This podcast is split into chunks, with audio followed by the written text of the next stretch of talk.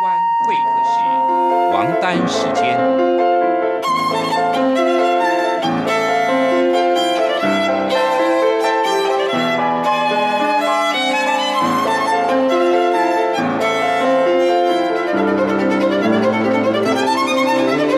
由天安门学生运动领袖王丹主讲。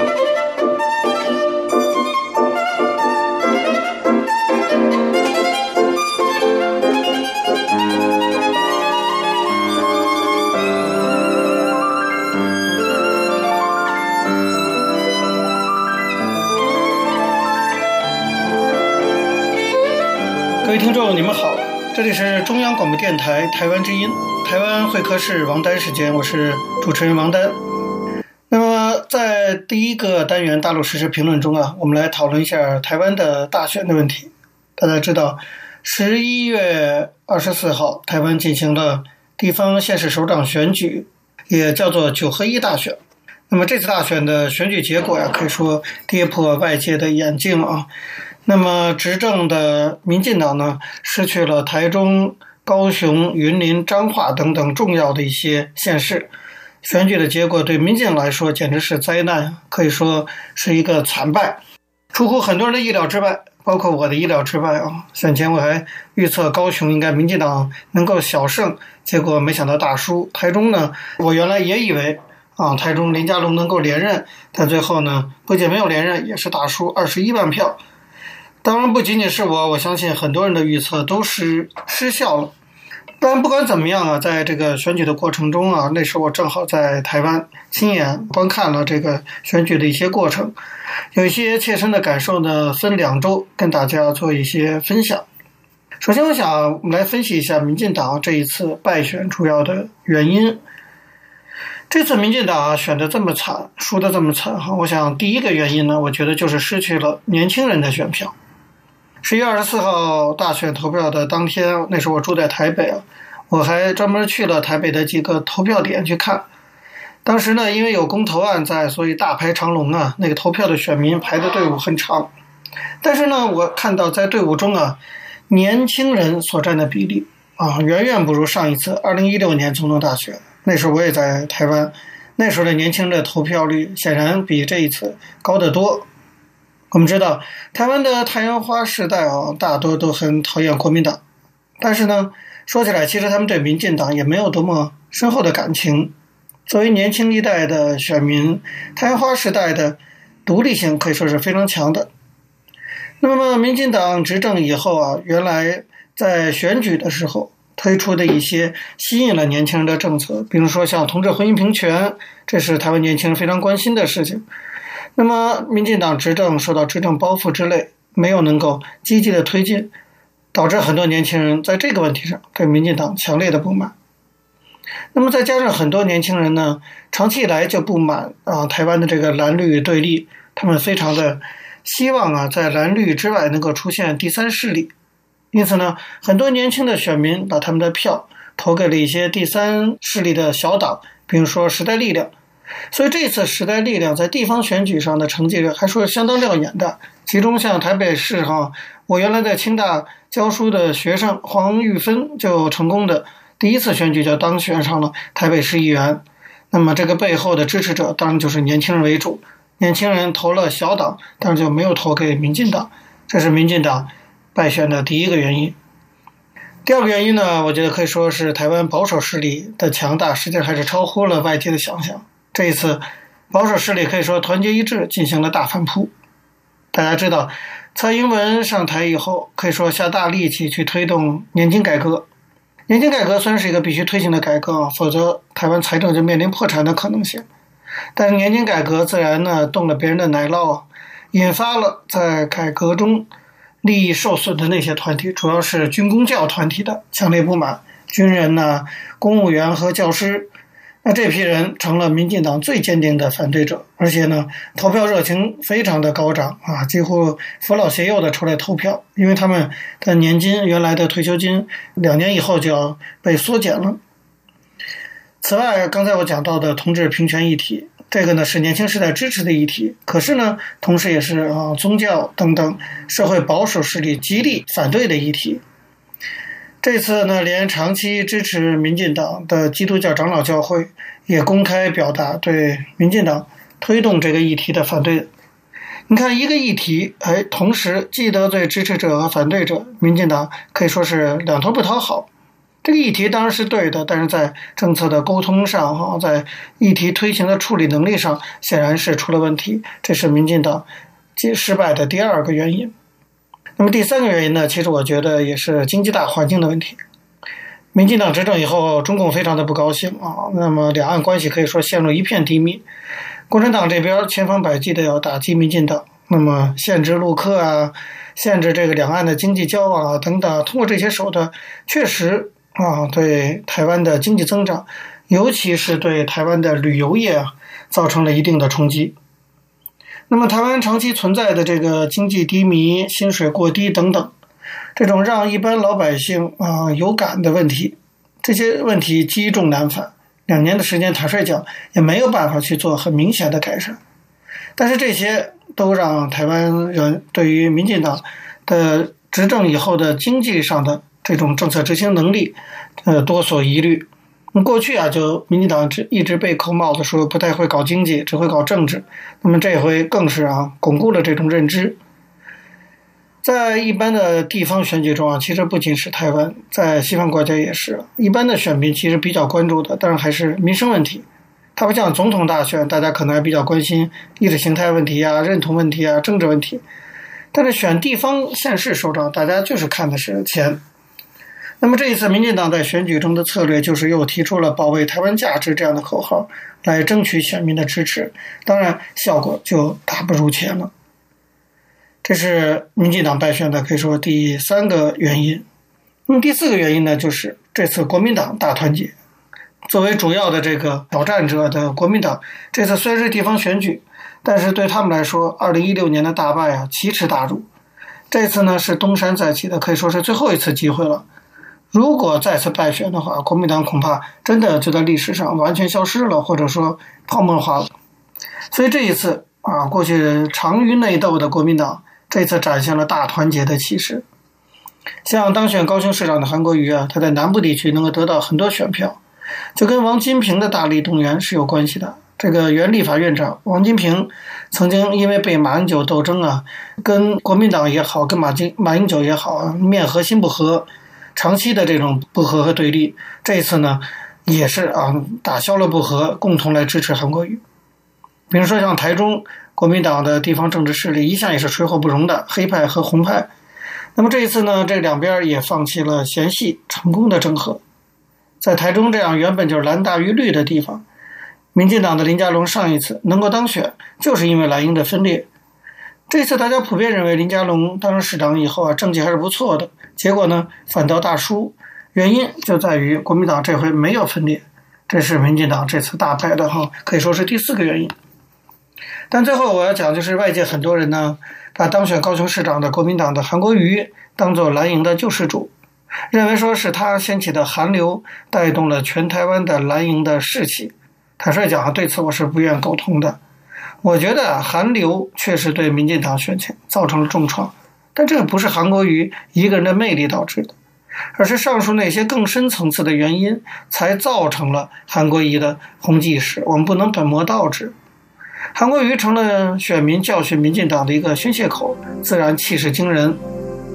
那么这个以上呢，就是我觉得民进党这次选败的一个主要的原因的分析。那么民进党还有没有未来？啊，在二零二零大选中，他还有没有希望胜选呢？我们下周再给大家做相关的分析。好，各位朋友，由于时间的关系，讲到这里，我们休息一下，马上回来进行下一个单元。我曾经问个不休，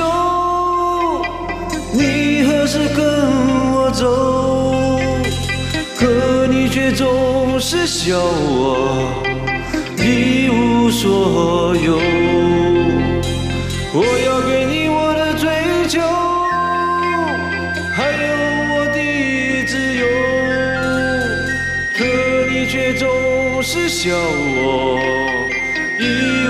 所有。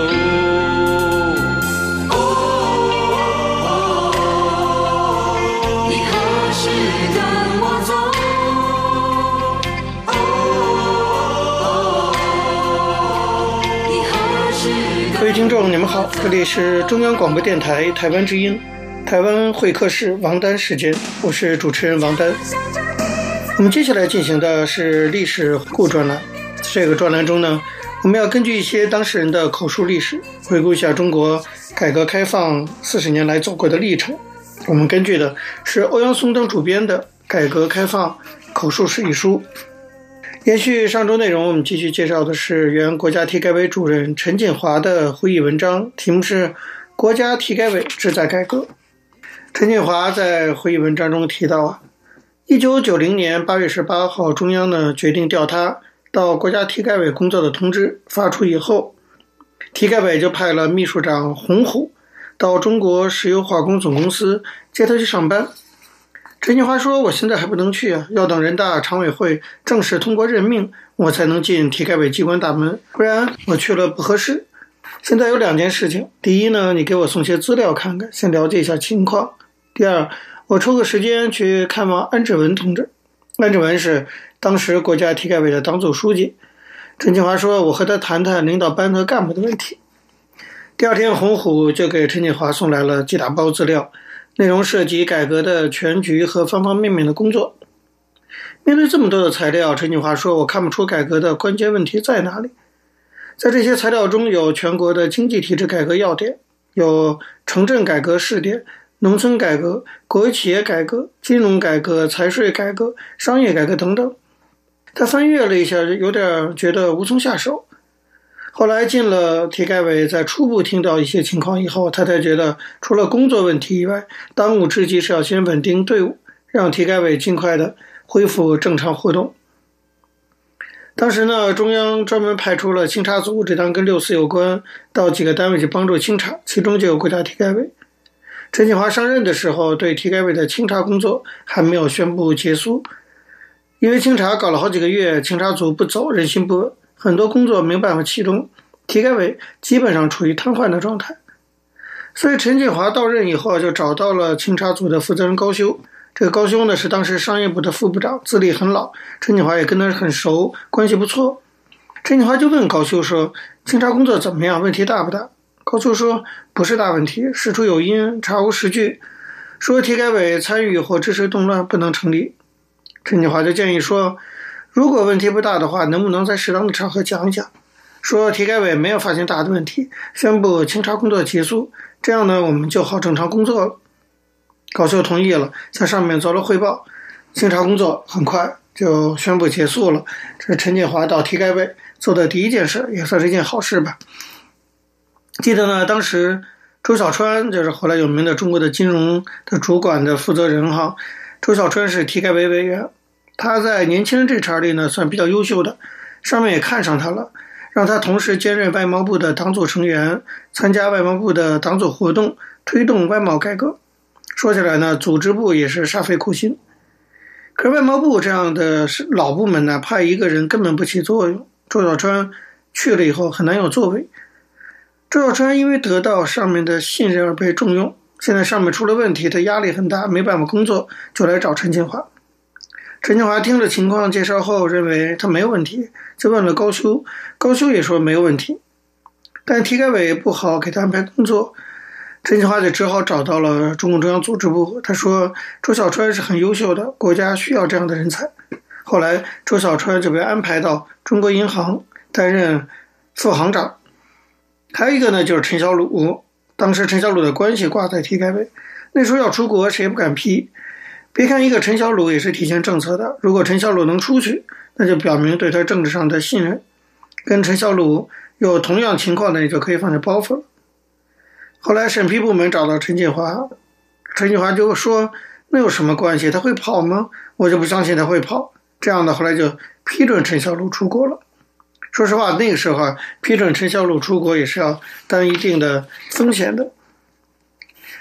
到了体改委以后，陈锦华感到这里真正是个清水衙门，干部住房问题一直没有得到解决，有的人常年住办公室，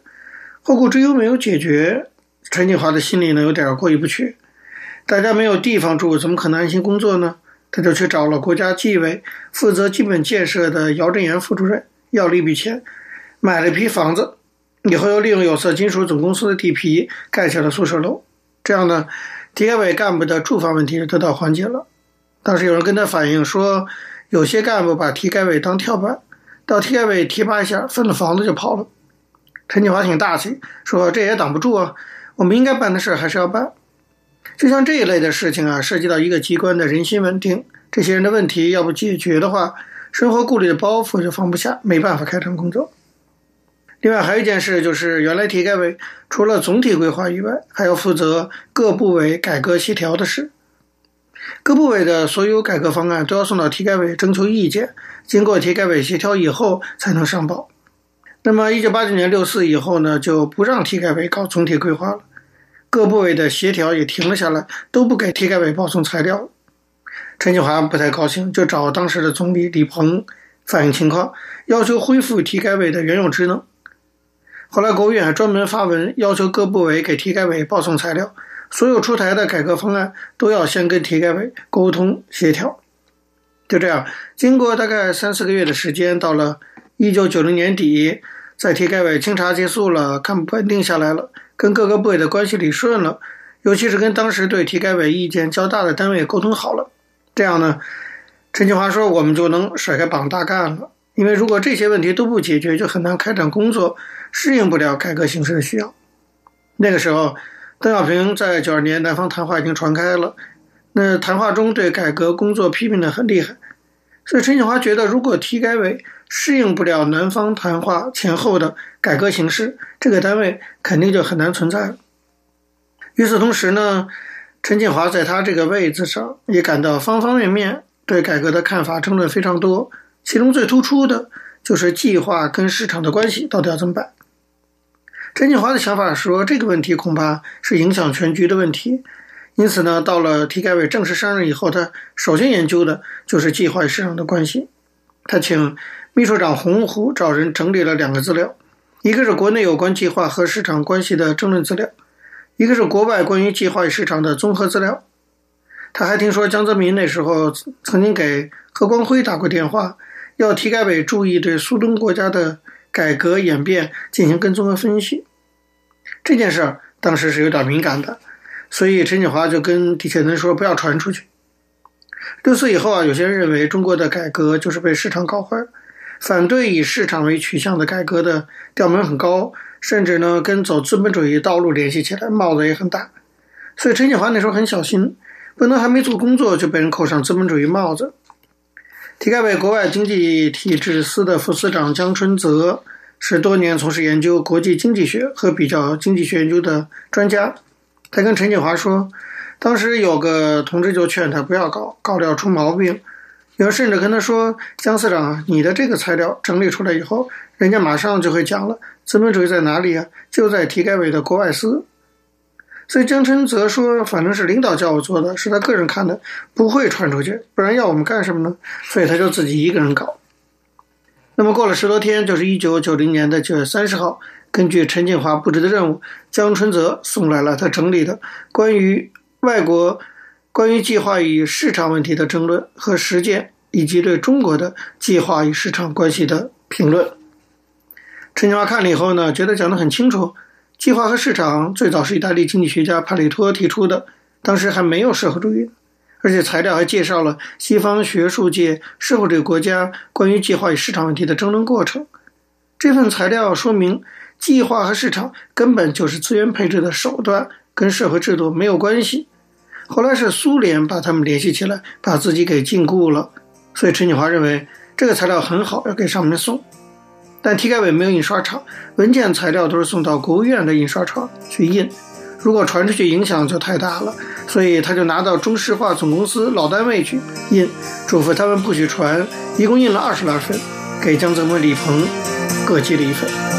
各位听众，因为时间关系呢，讲到这里我们休息一下，马上回来进行下一个单元。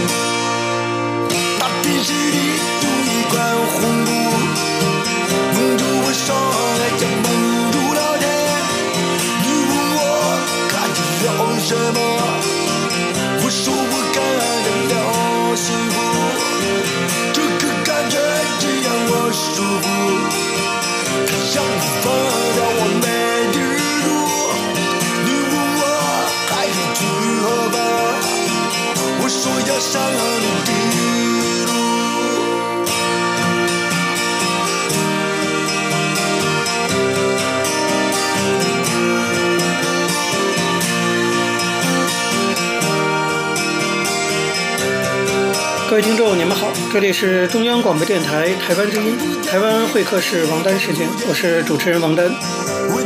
在今天的台湾经验专栏中，我们要继续介绍的是台湾公民社会发展中非常重要的一个部分，那就是社区大学的经验。希望呢，这些经验以后也可以成为中国大陆未来类似社会建设的借鉴。延续上次的内容，我们继续介绍到台北市的社区大学的经验。它主要是在两个区域的这样的概念下发展合作的经验。一个呢，就是说与行政管理密切相关，比如说在台北市教育局主导下，十二所社区大学进行分工合作；另外一个就是基于人文生态整体关照的这一种流域观，比如说远的说从基隆啊到桃园，近的说。像淡水河沿岸十七所社大组成的这种淡水河守护联盟的运作，就是这种区域观。那么各个社区大学的专业资源、在地经验，因为这样的整合，可以以更有效率的方式结合在一起。你比如说，基隆社大，它关心的是暖暖血湖的危机；那么南港社大提出的是盆地周边的野溪的治理。而三重社大呢，它揭露出的淡水河岸菜园污水灌溉的健康问题是它的重点。北投社大提出的是都会区的水沟的污染监督，这些呢都在比较高的层次上扩展了大家对于整个流域治理问题的视野和知识层面，建立了局部议题与整体问题的这种关联性，也深化了社区大学在淡水河流域整个的我们称为淡水河流域地方学的。这样的一种整体论述。至于以前我们提到的审议民主的，更是如此。像对于市政愿景的这种审议式民主讨论的模式，它所需要动员的人力和知识力是非常大的，远非一所单独一所社大能够承担。但如果社区大学合作起来，一起发动市政公共论坛，就会形成非常有代表性的社区公共审议通路。这正是我们对社区大学这种形式非常有兴趣的地方所在。那么，除了定期聚会以外呢，社大的联网啊，像在公共电视里的公民新闻网啊，以及台南社大、信义社大、南港社大这些年开始推动的公众参与式地理资讯系统，都是非常值得注意的。所谓跨社的大资讯平台的这种建设。此外，城乡交流方面也很值得一提。你比如说，由农业型的社大发起的城乡交流网络，在台湾正在逐渐的扩大，由此带来的城市端以及乡村端的这种对接，使得社大呢对于所属社会地位的这种反省连接的本身就具有社会行动的意义。具体来说啊，社大的城乡交流其实是高雄那边的岐山社大首先发起的。这个岐山社大呢，是整个台湾第一所农业型的社区大学。它以农村是一所学校，向农村学习，让农村学习作为立校的宗旨。由于意识到农业的问题不能只在乡村去解决，因此从那早在两千零四年开始啊，他们就以社大为平台，积极地发起了社大的城乡交流运动，协助城市端的社大，例如高雄新兴社大。台南市社大发展农业相关课程以及社团，也协助其他的农业地区的社大，比如说北门社大呀、曾文社大，来发展一些农业的课程，提供对于地区性的农业生产结构、小农系统以及农业特色有更深入了解的那些经验和方法。这个城乡交流在推动过程当中，为了让城市的消费者呢去了解餐桌上的食物啊和农村的关系。以及让乡村那一端的耕种者能够了解更大的农业产销制度与消费体系的运作，社大在其中扮演了很大的角色。他们发展了许多生动有趣的课程设计和校际的合作，比如说以实地农事体验、田地经验参访为整个轴心的这种学程的规划。再比如说，强调在地信任与农事教育价值的农民市集，或者对于农业初级生产加工、地方工艺等农村文化进行深入了解的农村三百六十五行调查等等，这些课程都使得城乡交流得到很大的这种注意。那么，农村社大由两千零七年开始倡议的社区支持型农业理念，以及城市端社大设立的农村专员。与这些巨观的改变可以说相互结合在一起，很值得效仿。前面我们提到的，像河川流域下的社大串联，也是有这种城乡交流的意义。在社区大学平台上搭起的全国河川会议、河川教育工作者的工作坊，在淡水河守护联盟成立的第二年，在台南召开了第一次会议。在这个平台上，你可以看到城乡之别的河川问题可以说是截然不同。这一点呢，让很多在城市里的社大的朋友产生非常深刻的印象。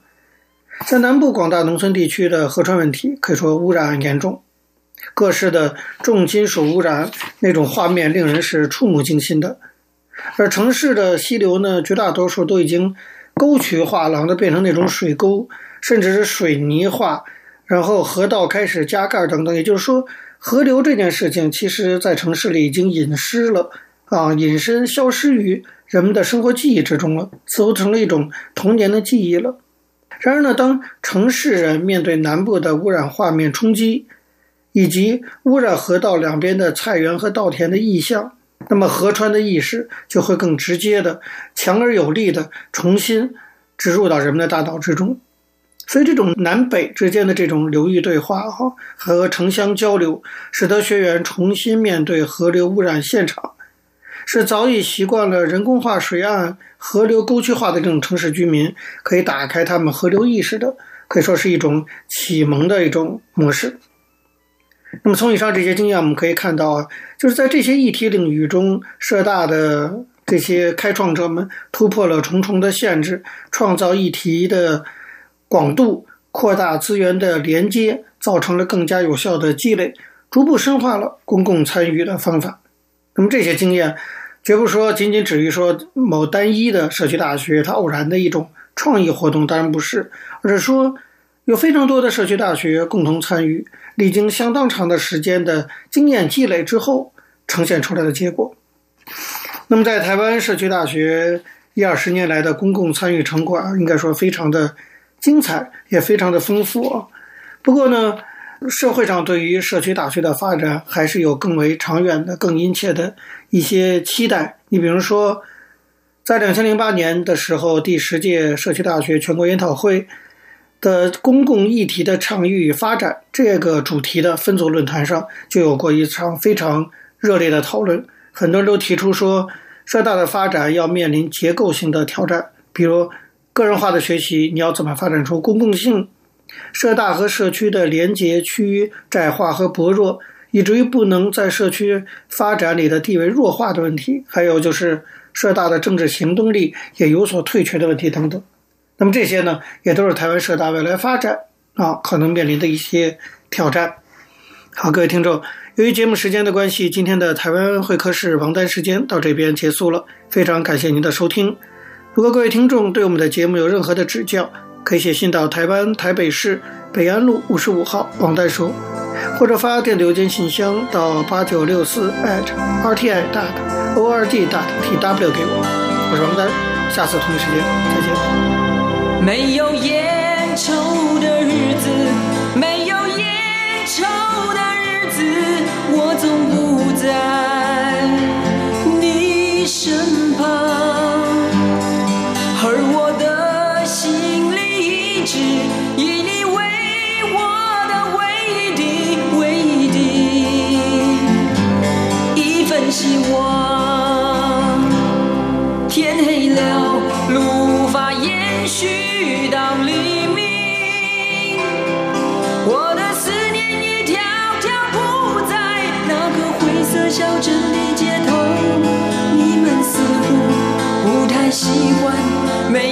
你们